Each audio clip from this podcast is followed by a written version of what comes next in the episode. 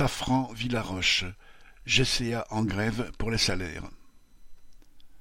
Une trentaine de travailleurs de GCA, un prestataire logistique présent notamment sur le site de Safran Villaroche en Seine-et-Marne, se sont mis en grève totale pour les salaires les vendredis 15, lundi 18 et mardi 19 décembre.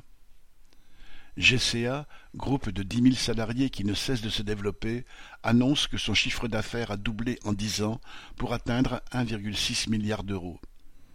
Pour les salaires, par contre, la direction a annoncé 4% d'augmentation, nettement en dessous de l'inflation, qu'elle a même révisé à la baisse à 3,5%, sous prétexte que l'inflation serait moins forte en fin d'année. La grève a donc démarré vendredi 15 décembre sur trois sites de GCA à Villaroche, mais aussi à Valenciennes et Saint-Nazaire. Les salariés n'acceptent pas ces 3,5% et exigent un treizième mois.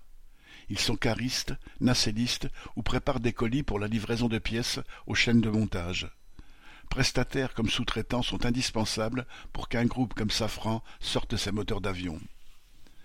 Les patrons de GCA ont donc mis les chefs au travail, mais ils ne sont pas très performants et des intérimaires de l'équipe inverse ont dû être rappelés pour essayer de sortir le travail.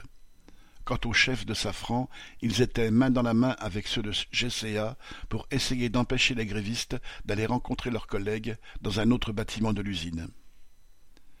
Lundi 18 décembre, la direction de GCA est même venue dire Si vous continuez la grève, vous n'aurez rien, mais si vous reprenez le travail, on vous paye les deux jours de grève.